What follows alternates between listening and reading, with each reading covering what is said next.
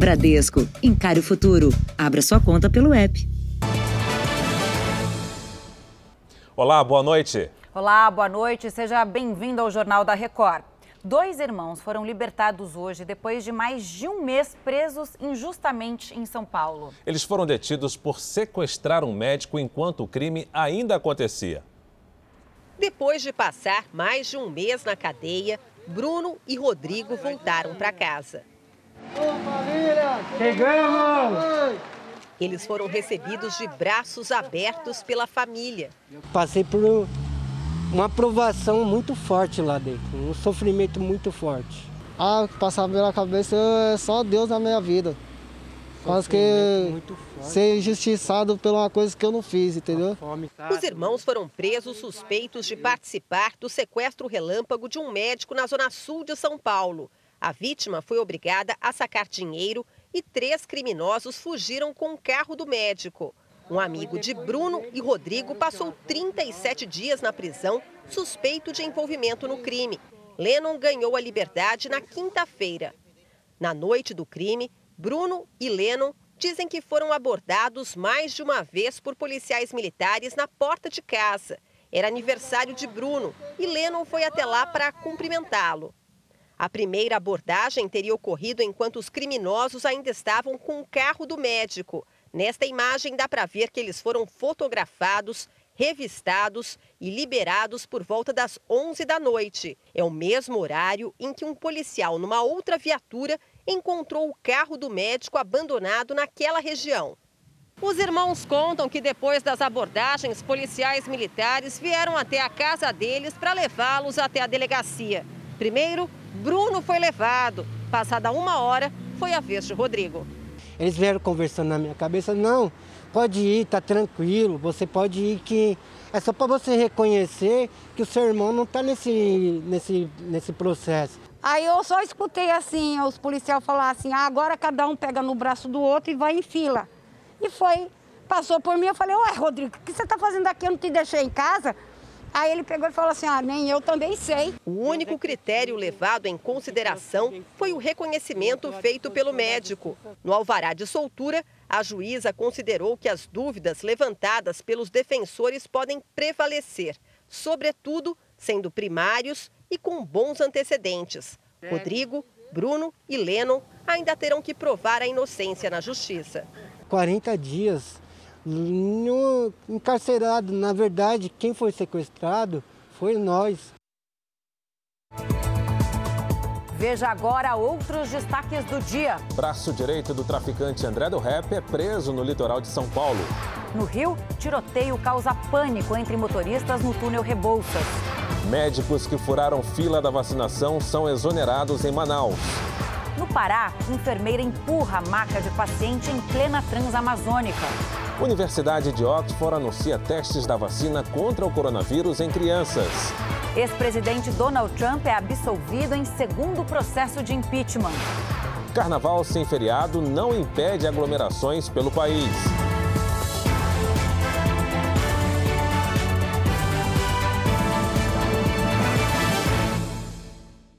Oferecimento Bradesco. Encare o futuro. Abra sua conta pelo app.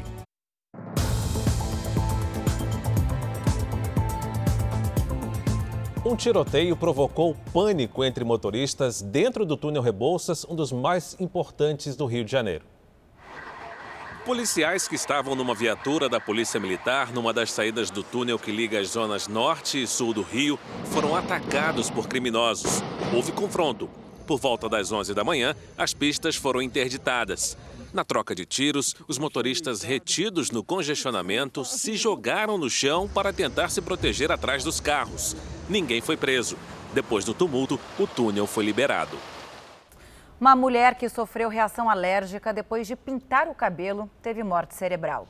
Ela se sentiu mal no salão de beleza logo depois de usar o produto. Chegou a desmaiar e foi parar na UTI. Karine de Oliveira Souza tinha 34 anos e pintava o cabelo pela primeira vez. Durante o procedimento feito num salão de beleza de Catalão, a 260 quilômetros de Goiânia, a auxiliar administrativa começou a passar mal, sentindo primeiro formigamento e falta de ar. A mulher ficou três dias internada na UTI de um hospital da cidade. Nesta madrugada, exames confirmaram a morte cerebral e a família autorizou a doação dos órgãos. A causa da morte foi um choque anafilático provocado por reação alérgica à tinta de cabelo.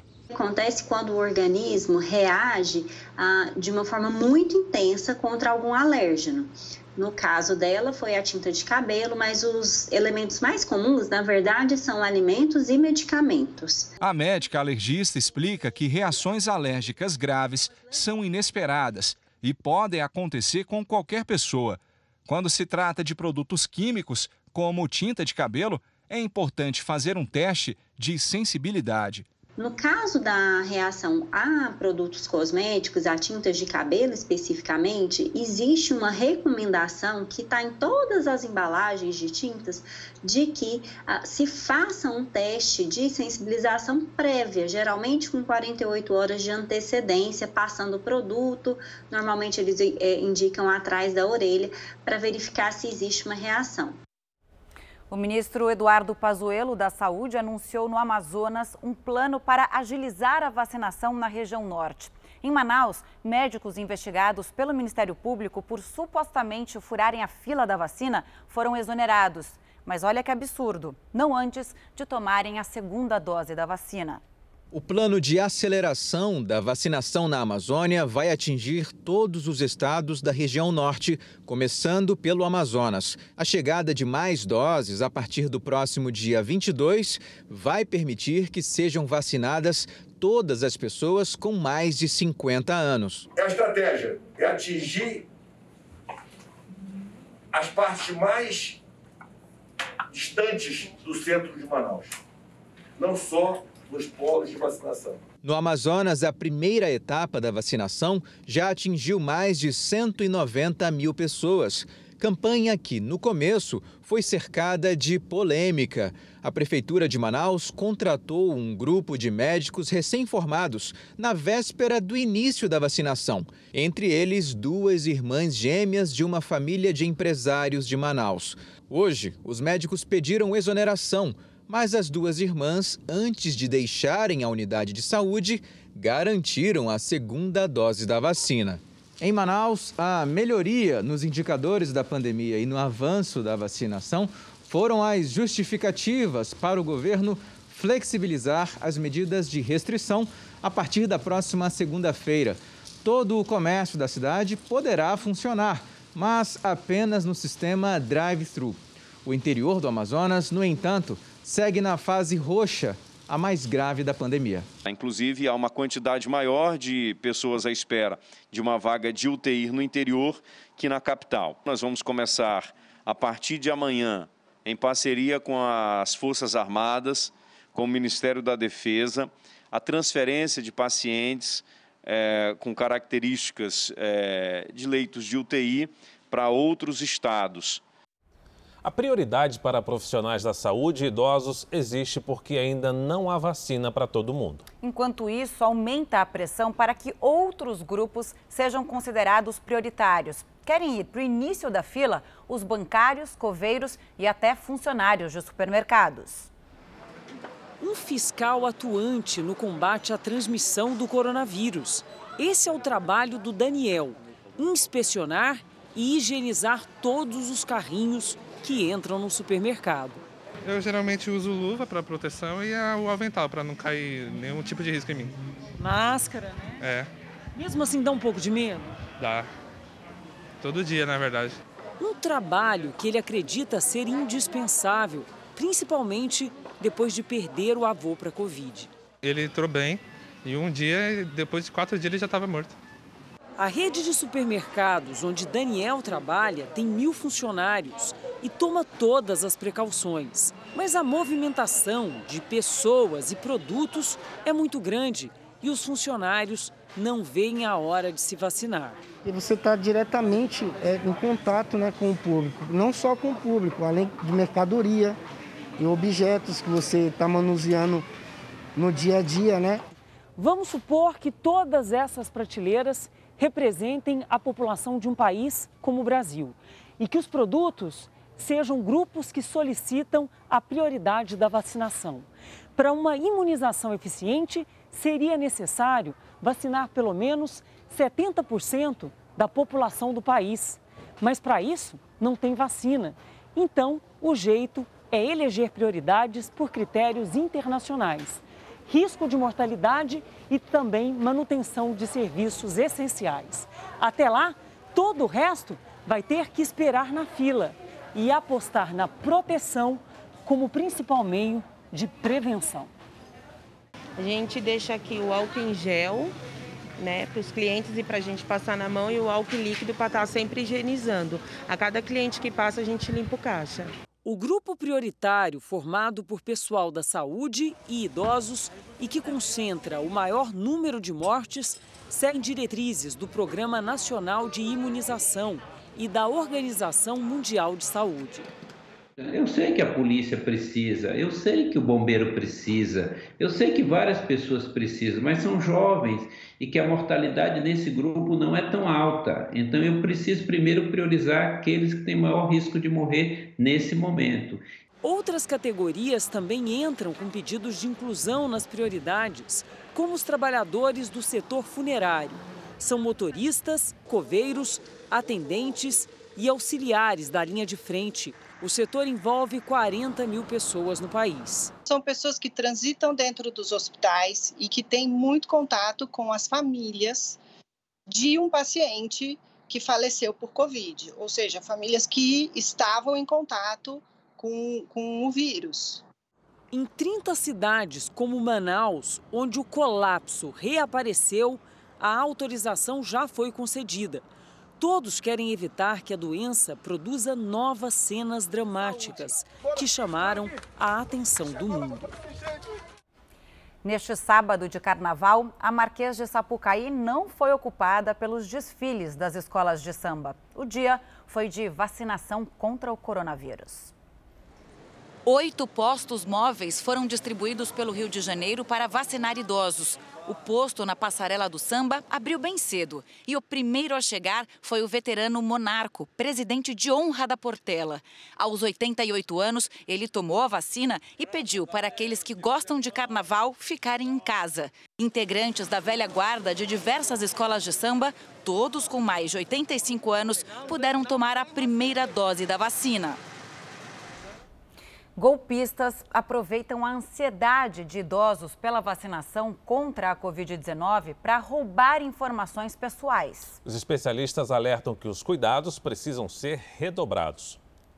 Vários golpes crescem durante a pandemia e circulam principalmente pela internet e pelo celular. Um deles é o dos falsos calendários de vacinação. Este divulga as datas de aplicação da vacina para pessoas entre 55 e 74 anos, que nem estão sendo vacinadas agora. Dona Luciene, 66 anos, logo desconfiou. De cara eu vi que parecia que não era verdadeira, né? Então eu não, não repassei para ninguém porque a gente tem que saber né, também assim se tem é, se é verdade para poder estar tá repassando. Especialistas dizem que o intuito dos golpistas é ganhar a confiança das vítimas para conseguir os dados pessoais delas para cometer crimes.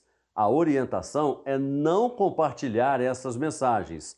E como cada município tem um sistema próprio de agendamento, é importante conferir na prefeitura o calendário oficial de vacinação. O contato oficial com os idosos é feito por telefone ou por meio de visitas em domicílio, sempre com a devida identificação dos agentes de saúde. Não é feito nenhuma demanda sobre solicitação de dados, nada disso do idoso. O contato é feito por telefone para agendamento da data e o turno, o melhor horário do, do, da, do atendimento para vacinar esse, esse indivíduo no domicílio. O Jornal da Record traz agora os números de hoje da pandemia. Segundo o Ministério da Saúde, o Brasil tem 9 milhões 809 mil casos de Covid-19. São 238 mil mortos. Foram 1.043 registros, 1.043 registros de mortes nas últimas 24 horas. Também entre ontem e hoje, 32 mil pessoas se recuperaram. No total, já são 8 milhões 710 mil pacientes curados e 860 mil seguem em acompanhamento. A Universidade de Oxford anunciou o início da fase 2 dos testes da vacina contra o coronavírus em crianças e adolescentes.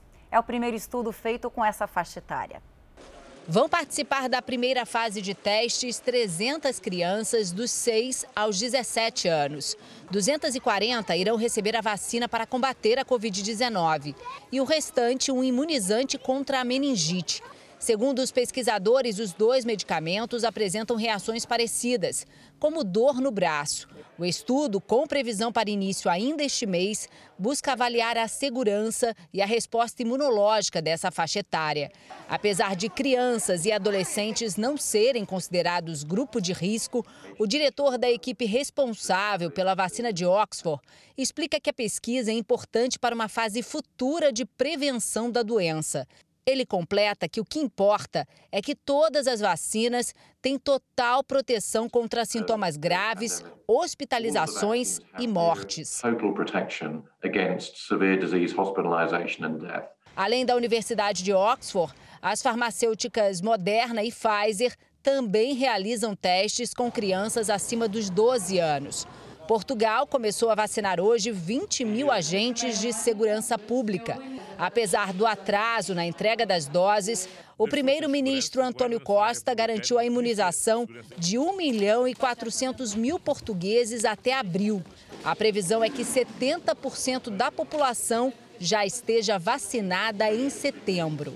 Mesmo com a redução diária dos casos, Portugal segue como país com a maior taxa de mortalidade em proporção ao número de habitantes. Hoje, o governo prorrogou a suspensão dos voos do Brasil e do Reino Unido até pelo menos dia 1 de março. O objetivo é evitar a propagação das novas variantes. Um estudo divulgado hoje pelo jornal The New York Times mostra que a variante do coronavírus, identificada no Reino Unido, pode ser mais mortal do que o vírus original, além de ser mais transmissível. O documento foi elaborado por cientistas do governo britânico e classifica como muito provável que o risco de morte seja 30% e 70% maior entre os pacientes que contraíram a cepa encontrada no Reino Unido. Para chegar a essa estimativa, eles cruzaram dados de internações e casos graves que acabaram em morte. A China teria se recusado a entregar dados completos para a equipe da Organização Mundial da Saúde que esteve no país para investigar as origens do coronavírus. A informação é de um dos cientistas que fizeram parte da missão. A equipe teria pedido às autoridades chinesas os chamados dados brutos de 174 pacientes da fase inicial do surto na cidade de Wuhan. Mas, segundo os cientistas, apenas um resumo dos prontuários teria sido entregue. Wuhan foi o primeiro epicentro da pandemia em novembro de 2019. Em visita ao país, a OMS apurou que o vírus pode ter origem em frutos do mar congelados e não em laboratório. A China não comentou a acusação sobre os dados e reiterou que coopera com a OMS. Pelo menos 50 pessoas ficaram feridas depois que um forte terremoto de magnitude 7,3 atingiu a costa leste do Japão. O terremoto foi sentido com força na capital Tóquio e também na cidade costeira de Namie, perto de Fukushima. Várias regiões sofreram cortes de energia e um morador registrou o momento em que os móveis começam a se mover por conta do tremor. Nenhum alerta de tsunami foi acionado pelas autoridades. Uma festa popular, desta vez com as ruas vazias, né, Camila? A pandemia obrigou os foliões de São Paulo a ficar em casa. Bom, muito diferente do ano passado, quando 15 milhões de pessoas lotaram as ruas da cidade. Tinha música de carnaval, roupa para festa, adereços, mas não tinha tanto folião para comprar como em outros carnavais. Quem veio tinha a mesma ideia da Vanessa a gente está planejando um carnaval em casa para poder dar uma animada nas crianças, não passar em branco pelo menos essa data aí. Quando o Bruno preparou o estoque, a expectativa era de vender muitas fantasias. Mas com a pandemia, a realidade foi diferente. Comparado com a do ano passado, as vendas vamos dizer que era, vai, 50% bem mais do que, do que o de hoje, né? Esse é um dos bairros com muita tradição no Carnaval de Rua de São Paulo, a Vila Madalena. Normalmente aqui seria até difícil de andar. As ruas estariam cheias de gente para aproveitar a festa. No ano passado, a capital paulista teve mais de 600 blocos, com 15 milhões de pessoas. Com foliões em casa, dessa vez, também deixa de circular muito dinheiro pela cidade. O carnaval do ano passado movimentou em São Paulo mais de 2 bilhões e 700 mil reais. Sem a festa, para os bares, por exemplo, piorou muito. 90% a menos de clientes que a gente tinha ano passado. Extremamente vazio se comparar. O sambódromo, mesmo sem desfile, não ficou completamente vazio. Voluntários das escolas de samba vieram para a avenida. Dessa vez, para deixar uma mensagem de esperança na passarela. E teve mestre-sala e porta-bandeira e a certeza de que o samba vai voltar. Na hora, na hora que nós chegamos, ficamos emocionados por conta do AMB estar vazio. Mas, com certeza, com essa campanha, no, no, no futuro, nós vamos comemorar a alegria, né? Porque carnaval é festa.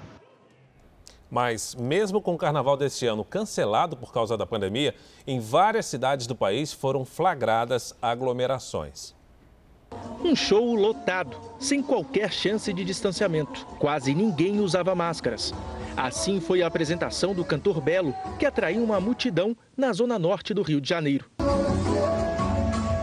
A assessoria do cantor disse que a organização seguiu protocolos, mas não teve como controlar toda a situação.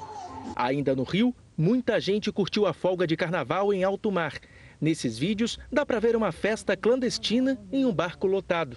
No Rio Grande do Sul também teve aglomeração.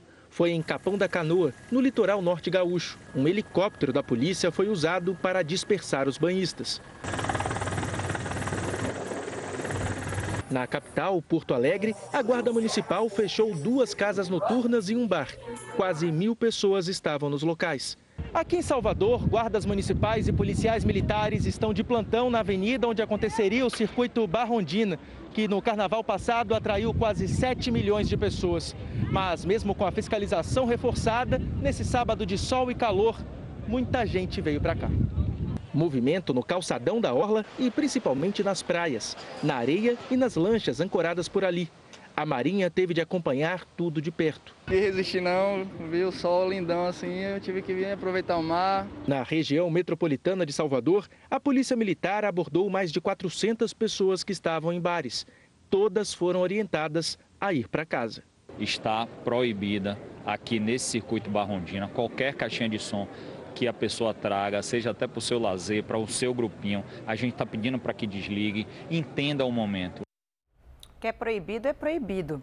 Agora, apesar das imagens que a gente acabou de ver, as autoridades do Rio de Janeiro prometem fiscalização rigorosa. Então a gente vai para lá com a nossa repórter Vanessa Libório. Vanessa, boa noite para você. Quais operações estão previstas para hoje à noite?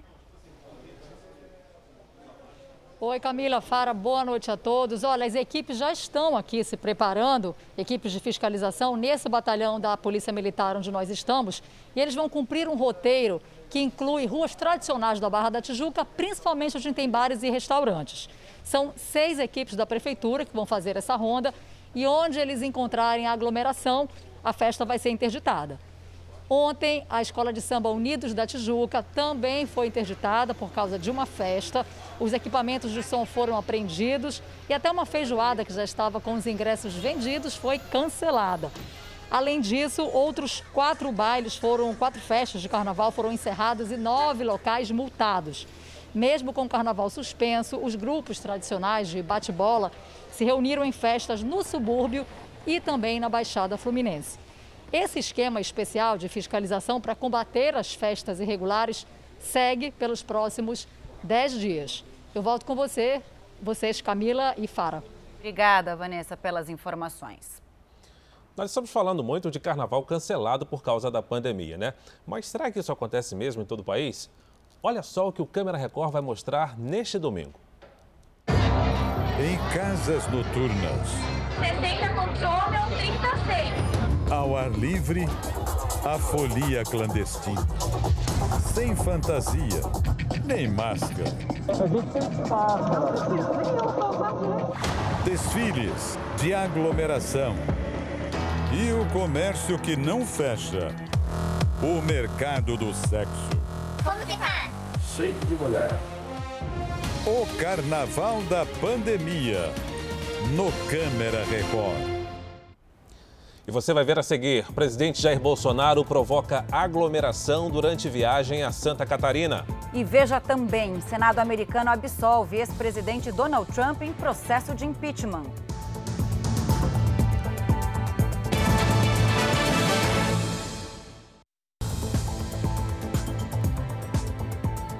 O presidente Bolsonaro está em Santa Catarina. Ele vai passar o feriado de carnaval numa instalação militar no norte do estado. O helicóptero com o presidente pousou por volta das 11h30 da manhã em São Francisco do Sul. Bolsonaro veio com a filha Laura e o filho, o deputado Eduardo, que também trouxe a família. A primeira-dama, Michele, não veio. Ainda na comitiva estão o secretário da Pesca, Jorge Seife Júnior, e o deputado Hélio Lopes. Não há agenda oficial, serão dias apenas de descanso. Antes de seguir para a instalação militar, o presidente conversou com apoiadores, tirou fotos e cumprimentou as pessoas. Ele não usava máscara. Esta é a segunda vez que o presidente vem descansar em São Francisco do Sul, em Santa Catarina. Em dezembro passado, ele ficou quatro dias hospedado no Forte Marechal Luz. E desta vez, a expectativa é que Bolsonaro fique até esta terça-feira. O Forte Marechal Luz é uma instalação histórica construída em 1909 e funcionou até a década de 70. A tranquilidade do local foi um dos atrativos que fizeram o presidente voltar. Na região há várias praias famosas pela pesca, atividade que o presidente e a família gostam de praticar. O governo alterou quatro decretos que regulam a compra de armas de fogo no país. As regras que começam a valer em 60 dias facilitam o acesso a armas e munições. O presidente comentou o decreto com apoiadores na saída do Palácio da Alvorada, ainda antes da publicação da medida. Publicar três ou quatro decretos sobre armas. Nós vamos falar. Ele aí falando em armas, vem falar de vírus. A vida continua, poxa. Agora, quem não quer ter arma, não tenha. Hoje, o presidente postou uma foto com uma arma, defendendo os decretos. As medidas flexibilizam a compra e o registro de armas em todo o país. As novas regras começam a valer em 60 dias. Segundo o Palácio do Planalto, os decretos regulamentam pontos do Estatuto do Desarmamento, aprovado em 2003. Entre as mudanças estão o aumento de 4 para 6 do número de armas permitidas para o cidadão comum. Agora é possível ter o porte simultâneo de até duas armas. O laudo de aptidão psicológica pode ser assinado por profissional com registro no Conselho Regional e não precisa ser cadastrado na Polícia Federal. Atiradores e colecionadores que podiam comprar até mil munições para cada arma de uso restrito, agora poderão comprar até dois mil cartuchos por ano. O governo também permite agora que integrantes da Receita Federal, do IBAMA, do ICMBio, do Judiciário e do Ministério Público possam comprar armas de uso controlado pelo Exército. Para este jurista, o decreto pode ser usado para regulamentar o tema, mas também pode sofrer questionamentos. A opção pelo decreto é uma opção mais arriscada, porque, muito embora ela consiga fazer alteração em toda a regulamentação do Sistema Nacional de Armas e até mesmo das competências do Comando do Exército, o presidente poderá sofrer, junto ao Poder Judiciário, um questionamento acerca do abuso do poder regulamentar, que é o abuso na utilização desse instrumento que é o decreto. O ex-prefeito do Rio, Marcelo Crivella, já deixou a prisão domiciliar. A ordem foi dada pelo ministro Gilmar Mendes, do Supremo Tribunal Federal. Foram mais de 50 dias em prisão domiciliar. Até que hoje, a Justiça do Rio determinou a imediata expedição do alvará de soltura do ex-prefeito do Rio, Marcelo Crivella. A decisão atendeu a ordem do ministro Gilmar Mendes, do Supremo Tribunal Federal. Embora tenha negado habeas corpus à defesa do ex-prefeito do Rio, o ministro derrubou a prisão domiciliar. Assim, Marcelo Crivella pode responder em liberdade à acusação feita pelo Ministério Público de chefiar um suposto QG da propina durante os quatro anos em que esteve à frente da prefeitura. Mas terá algumas restrições a cumprir. Deve comparecer periodicamente à justiça, está proibido de manter contato com os demais investigados e impedido de deixar o país, devendo entregar o passaporte dele em até 48 horas. O que nós temos hoje é uma narrativa acusatória fundada em apenas ilações. A decisão do STF vem é acertada, é constitucionalmente adequada e já é um indicativo que a justiça vai ser feita, ou seja, a rejeição da denúncia. Agora a Justiça vai citar o ex-prefeito do Rio, que terá 10 dias para apresentar os argumentos de defesa. Segundo os advogados de Crivella, após esse prazo, o juiz da primeira instância vai apreciar o caso e decidir se arquiva ou não o processo. Os advogados chamam a atenção que o patrimônio de Marcelo Crivella se resume a um único imóvel, o que fragiliza a acusação de ser o chefe de uma organização criminosa que teria arrecadado pelo menos 53 milhões de reais em propina. Ele nunca se, ele nunca utilizou helicóptero, nunca utilizou, por exemplo, a casa da Gávea, sempre teve uma vida modesta. E isso por si só indica que é totalmente contrário uma ideia de um, de um político corrupto. E agora a notícia internacional. O Senado dos Estados Unidos absolveu o ex-presidente Donald Trump no segundo processo de impeachment que ele enfrentava no país. A decisão permite que Trump se candidate nas eleições de 2024. A votação deste sábado terminou com 57 senadores a favor do impeachment e 43 contra. Eram necessários 67 votos da casa para o processo seguir. A sessão foi mais rápida do que o esperado, porque os democratas desistiram de convocar testemunhas para depor contra Trump. Ele foi acusado de incitar a violência que resultou na invasão do Capitólio em janeiro. Em comunicado, Trump agradeceu aos advogados por terem defendido a justiça e a verdade e disse que o movimento de tornar a América grande outra vez só está começando. Donald Trump foi o primeiro presidente americano a enfrentar um processo de impeachment enquanto tentava se reeleger. E também o primeiro a ter dois processos aprovados pela Câmara dos Estados Unidos. Veja agora os destaques do próximo Domingo Espetacular. Exclusivo, a cidade brasileira que é disputada pelo crime organizado. Mortes, violência e impunidade. Tudo para controlar o tráfico de drogas entre o Brasil e o Paraguai. O depoimento de quem vive no meio dessa guerra de facções. E quando a gente entrou no hospital, ela apagou. A máfia das multas. Como funcionava o esquema que sumia com os pontos de motoristas multados. E a família, que é investigada por estar por trás desse golpe. Ele perdeu a visão quando tinha oito meses de vida. E hoje é um MC que faz o maior sucesso. Versátil e saboroso. No Mitos e Verdades desta semana, o alimento que já foi considerado vilão para a saúde. Mas durante a pandemia, o ovo virou o queridinho dos cozinheiros inexperientes. Uma carreira que começou na Avenida. Por onde anda Eliana de Lima, a puxadora de samba do carnaval brasileiro. E o que uma limusine tem a ver com a história dela? É no Domingo Espetacular. Logo depois da Hora do Faro. Até lá. Veja a seguir: perseguição policial termina de forma surpreendente nos Estados Unidos. E ainda, enfermeira fura protesto e empurra paciente por maca em uma maca por dois quilômetros.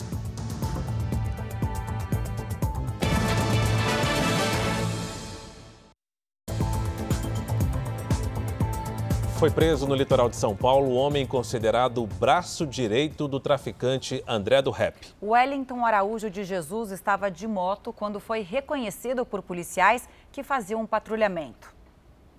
O policial que comandava esta viatura reconheceu o foragido da justiça e começou a segui-lo pelas ruas do Guarujá. O homem pilotava a moto e apresentou uma carteira com o nome de André Luiz Santos dos Santos, mas era Wellington Araújo de Jesus, de 37 anos, conhecido como Gordinho, é o braço direito de André do Rap. uma das lideranças mais importantes da facção criminosa paulista. As investigações estão contra as instituições com as quais nós cooperamos no quesito de inteligência, né? Mas como ele tem uma, uma, uma origem aqui na região, como ele tem conexões aqui na região, nós estamos bem atentos a isso. Julho de 2014, a Operação Oversea identifica 43 integrantes da mega quadrilha que comprava cocaína na Bolívia e na Colômbia e despachava para a Europa a partir do Porto de Santos. Durante oito meses, a Polícia Federal apreendeu quase 3 toneladas de cocaína do bando. O homem preso hoje foi condenado a 10 anos e 2 meses de prisão em julho de 2019. A acusação tentar enviar 224 quilos de cocaína para o porto de Antuérpia, na Bélgica. Três dos principais integrantes da quadrilha de Gordinho foram beneficiados por decisões de tribunais superiores e sumiram, dentre eles André do Rep. O líder da facção, que tinha pena de 15 anos a cumprir, foi solto por decisão do ministro Marco Aurélio Melo em outubro do ano passado, quando a decisão foi cassada pelo plenário do STF. Ele já estava foragido. Mudando de assunto, às vezes é impossível medir o esforço dos profissionais de saúde na batalha pela vida. Foi assim na rodovia Transamazônica, no interior do Pará. Impedida de seguir em frente com uma ambulância, a enfermeira empurrou a maca do paciente por dois quilômetros. Tudo travado aí, ó. Tudo fechado. Como é que passa agora?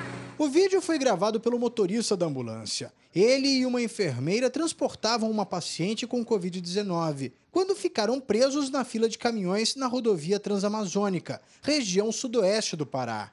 A rodovia foi fechada num protesto contra as más condições da estrada.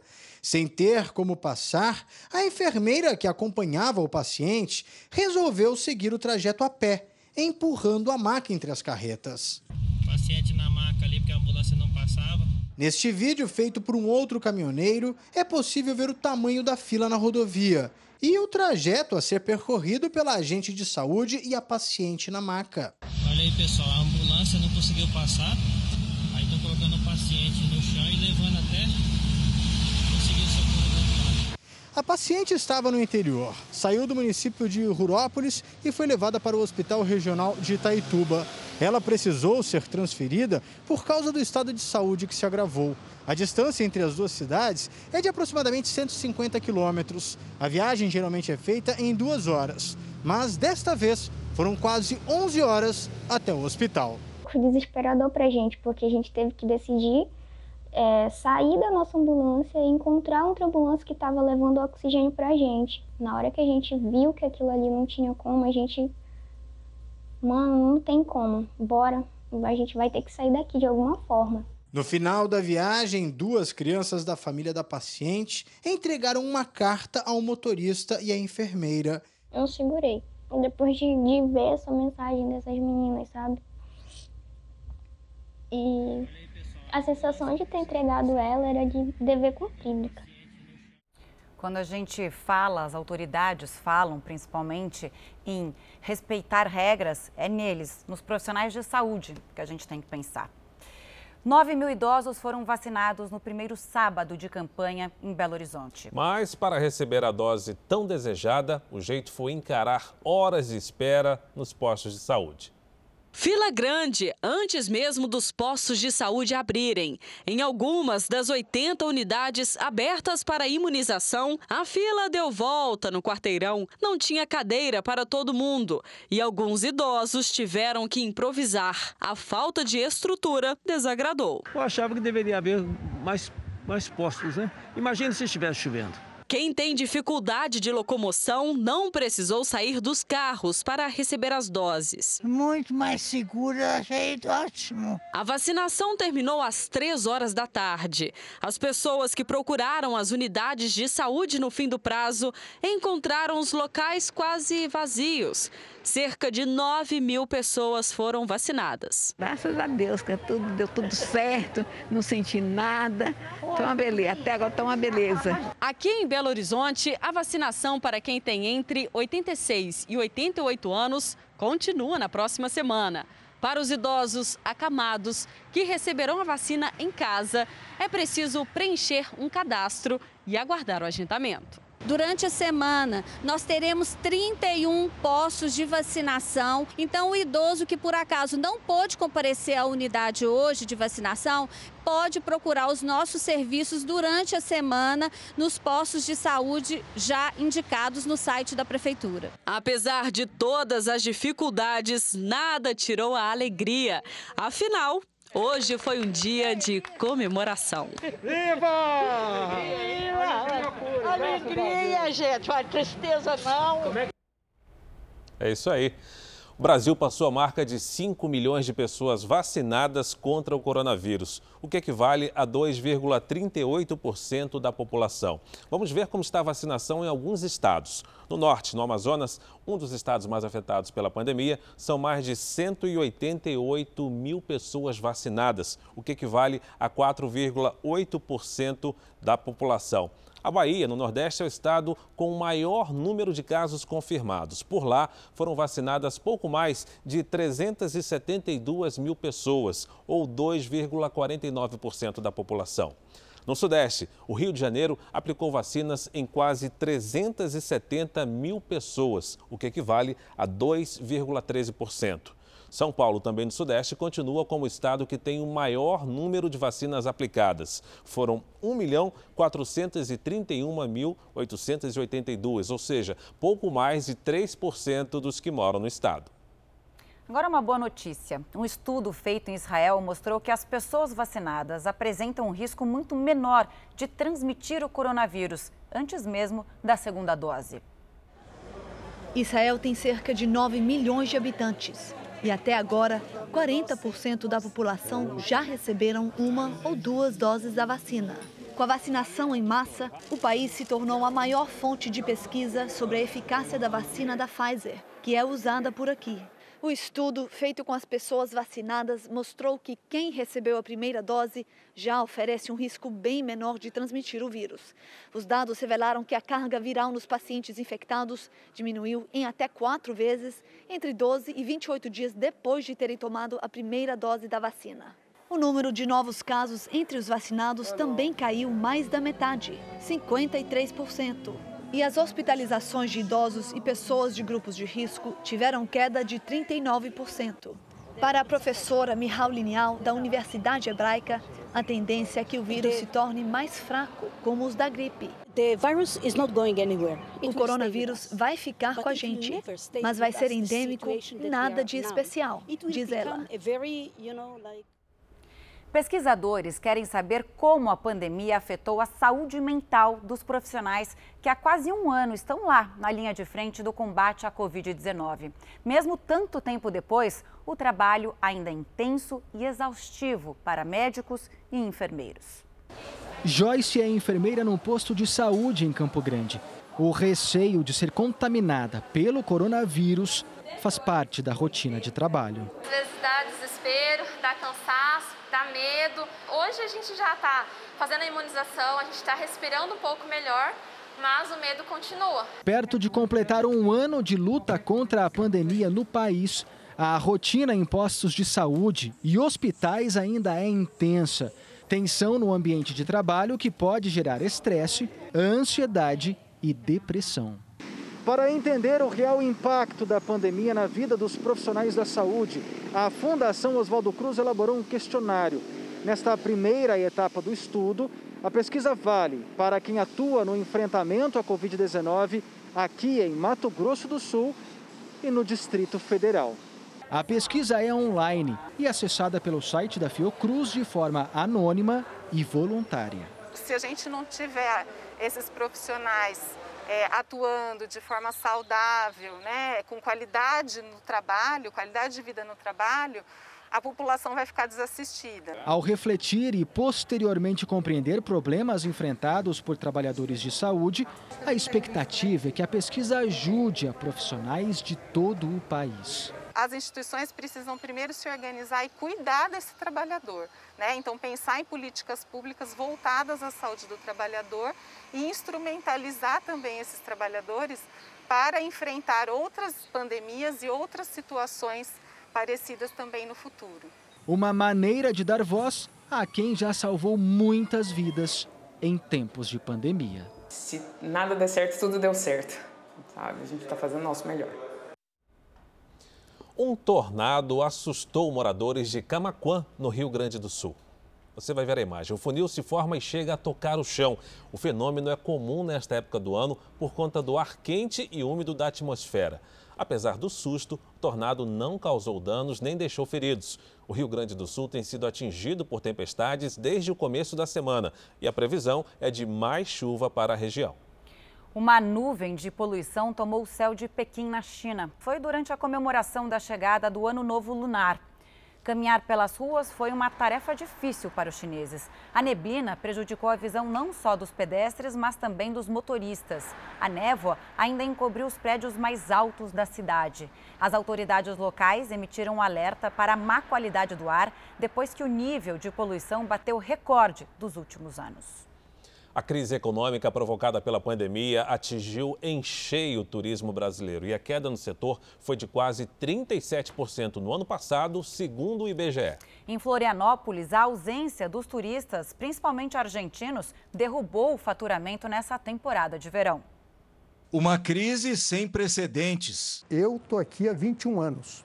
Nunca vi isso. É a primeira vez na vida e espero que seja a última. De frente para o mar, em plena temporada de verão, o hotel deveria estar lotado, mas registra queda de 70% na taxa de ocupação. É no verão que você junta o capital de giro para passar o ano. Então, se você está com uma taxa de ocupação de 30%, eu não acredito que você vai conseguir fazer um capital de giro para conseguir tocar o ano todo. Então, está preocupante. Alguns hotéis sequer abriram as portas, temendo prejuízo.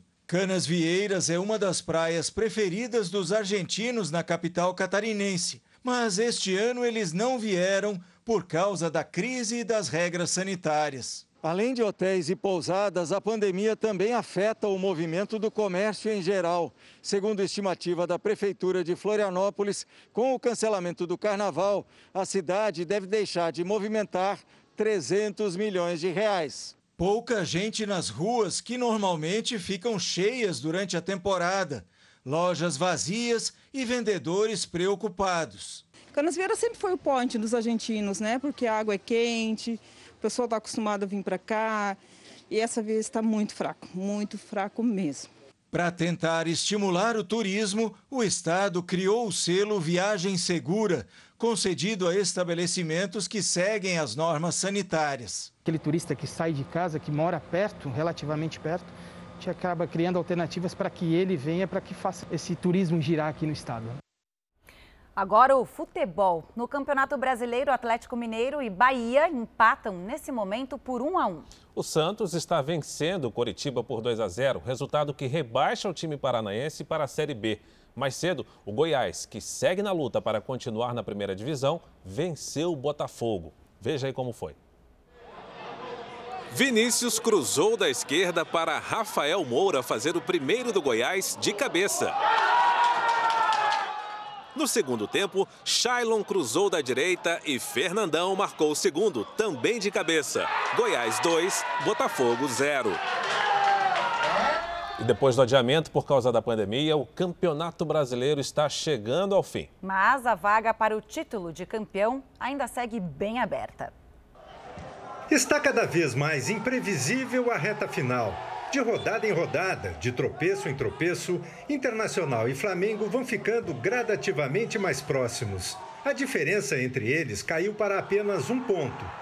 Mas antes que alguém acuse um vacilo imperdoável em momento decisivo, o técnico do Internacional faz um lembrete. Nós ainda somos líderes. O Inter só depende de si, não depende de mais ninguém. O problema do Internacional é que o Flamengo também só depende de si e o confronto entre os dois está marcado para o dia 21 de fevereiro no Maracanã. Não menos imprevisível está a briga na parte de baixo da tabela. Lá, grandes clubes estão mergulhados no desespero e lutando apenas para não cair. Com as surpresas que o campeonato vem apresentando, a Série B do ano que vem pode ter até cinco times que já foram campeões brasileiros. O Botafogo ergueu a taça em 1995 e já está rebaixado. Vai fazer companhia ao Guarani, campeão em 1978. O Cruzeiro, mesmo com Felipão, fracassou e vai para o segundo ano seguido na Série B. Ameaçados estão o Coritiba, campeão em 1985, e o Vasco, tetracampeão brasileiro. A coisa é, não acabou, tá certo? E essa, nós temos que ter essa consciência de a coisa, que a coisa não acabou. Se nós tivermos isso aí, é, nós estamos aí é, em condições de poder manter o Vasco na primeira divisão. E a ajuda do rival contra o Inter, nesta hora, os rubro-negros não recusam. Vou torcer para o Vasco ganhar, com certeza. Se ganhar, ajuda a gente a ser campeão aí.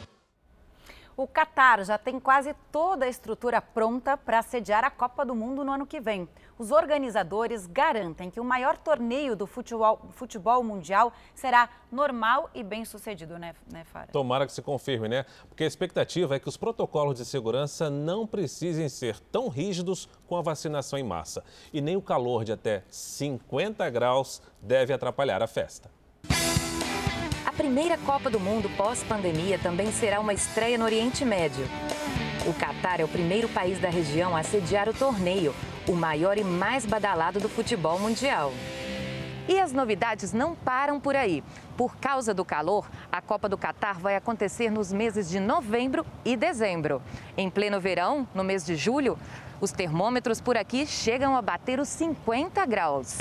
O Catar fica no meio do deserto. O território árido é coberto na maior parte por areia e quase não há vegetação nativa. Por isso, todos os estádios que vão receber os jogos terão ar-condicionado, um sistema projetado para usar energia sustentável com tecnologia de resfriamento das mais modernas e eficientes. Calor nos estádios só se for humano, garantem os organizadores. E a aglomeração do público até lá não será mais um problema. Os estádios estarão cheios na Copa do Mundo de 2022. A Covid será derrotada e todos nós teremos aprendido a conviver com ela, disse o presidente da FIFA, Gianni Infantino. O Qatar está confiante na vacinação em todo o mundo e espera ser um anfitrião em grande estilo. 90% das obras para a Copa já foram concluídas. Segundo estimativas, o investimento até agora é equivalente a 180 bilhões de reais. Um engavetamento com 25 carros deixou dois mortos e dezenas de feridos. Foi numa rodovia no norte da Itália. Os serviços de emergência tiveram dificuldades para retirar as vítimas dos carros. A pista estava escorregadia por causa do gelo, o que provocou o acidente.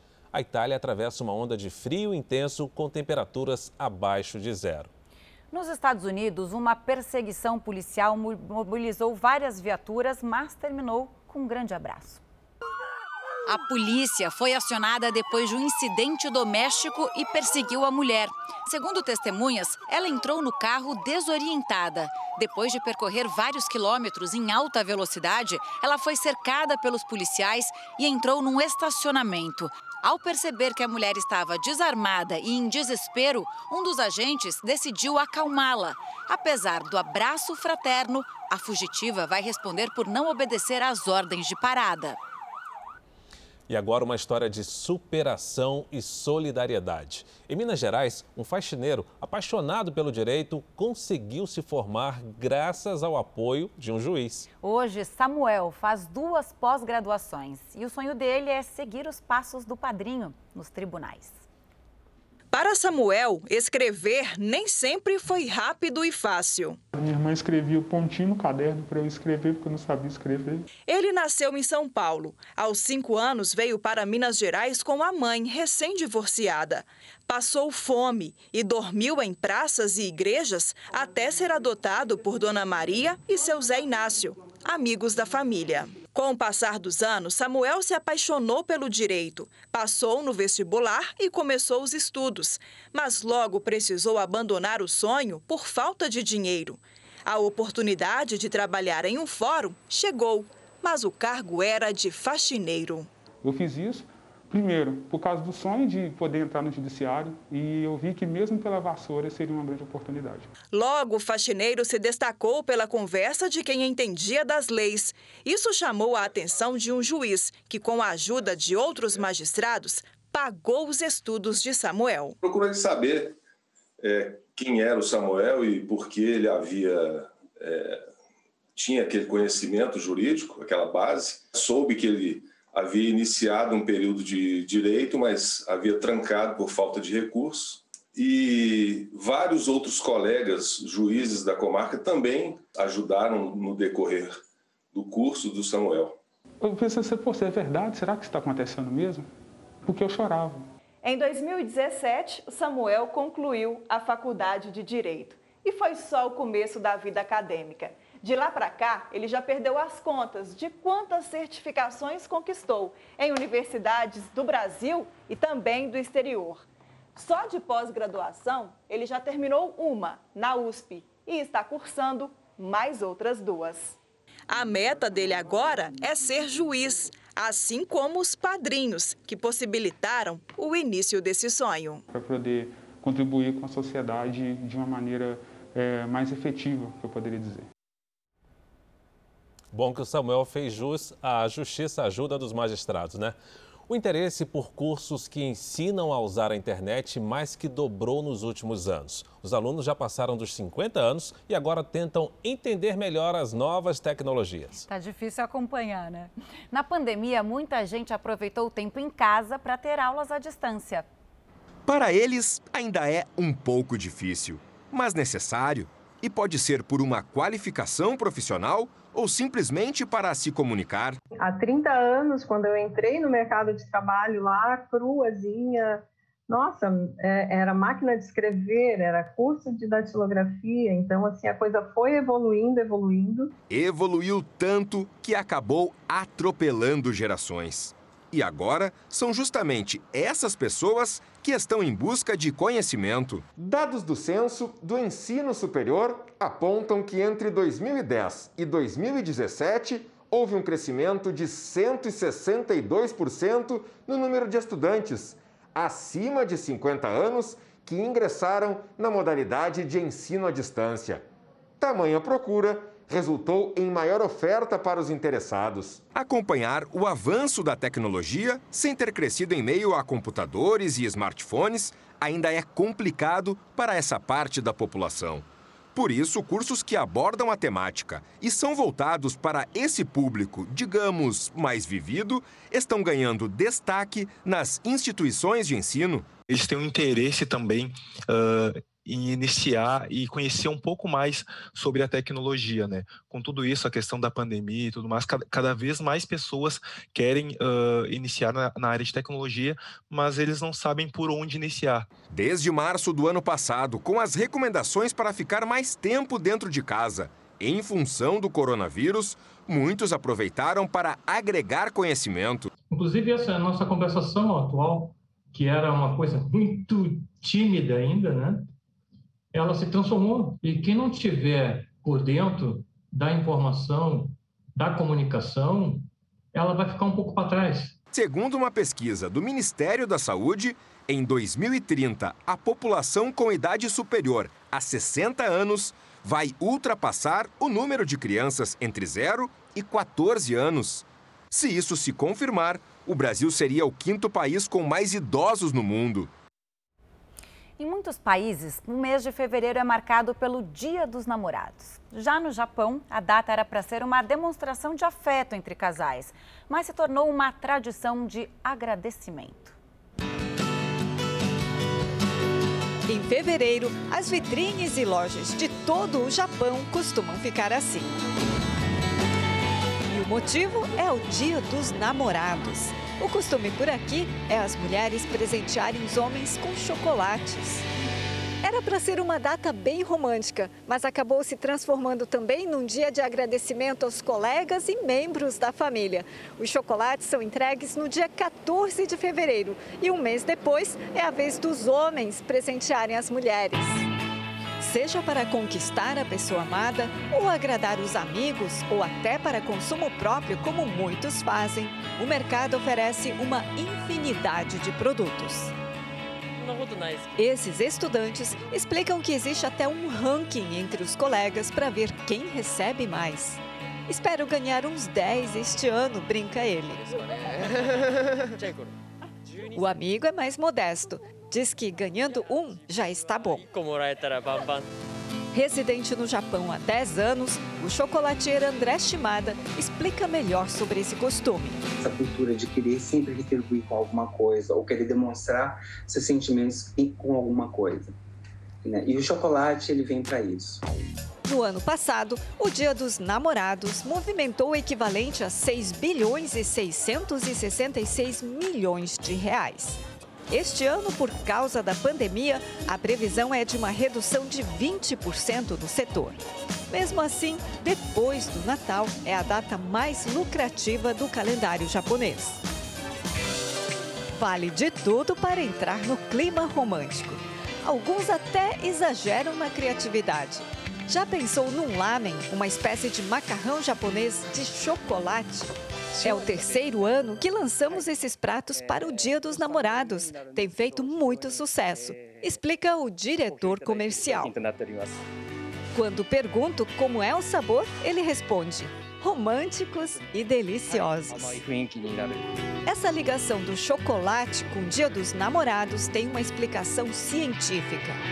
As substâncias presentes no cacau trazem uma sensação de bem-estar e prazer no organismo. O chocolate ele traz uma série de, de coisas e fusões na, na, nossa, no nosso cérebro, no nosso corpo, em que é, aqui eles falam que é a felicidade.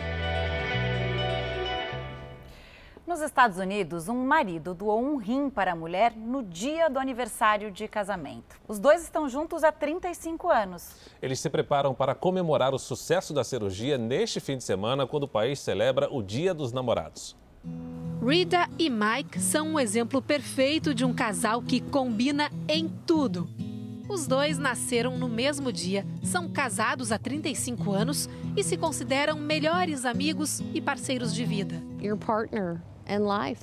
Mas no ano passado foram abalados por uma notícia devastadora. Os rins de Rida haviam parado de funcionar. Rida foi colocada na lista nacional para transplante de rins, que tem hoje uma fila de espera de cerca de 100 mil pessoas aqui nos Estados Unidos. Mas os médicos disseram que o caso era grave e que ela não poderia esperar os cinco anos estimados para encontrar um doador compatível desconhecido foi quando se descobriu o improvável. I'm your donor. Um exame mostrou que Mike, marido de Rita, era compatível com ela e poderia doar o órgão. Mike fez apenas uma exigência: que o transplante acontecesse exatamente no dia do aniversário de 35 anos de casamento deles, 9 de março de 2020. Agora, Rida está 100% recuperada. E neste domingo, quando se comemora o Dia dos Namorados no país, ela planeja uma celebração especial para o que garante ser uma verdadeira história de amor. O Jornal da Record termina aqui. A edição de hoje na íntegra e também a nossa versão em podcast estão no Play Plus e em todas as nossas plataformas digitais. Fique agora com os melhores momentos da novela Gênesis. Boa noite para você. Eu te encontro amanhã no Câmera Record. Ótima noite para você e até lá.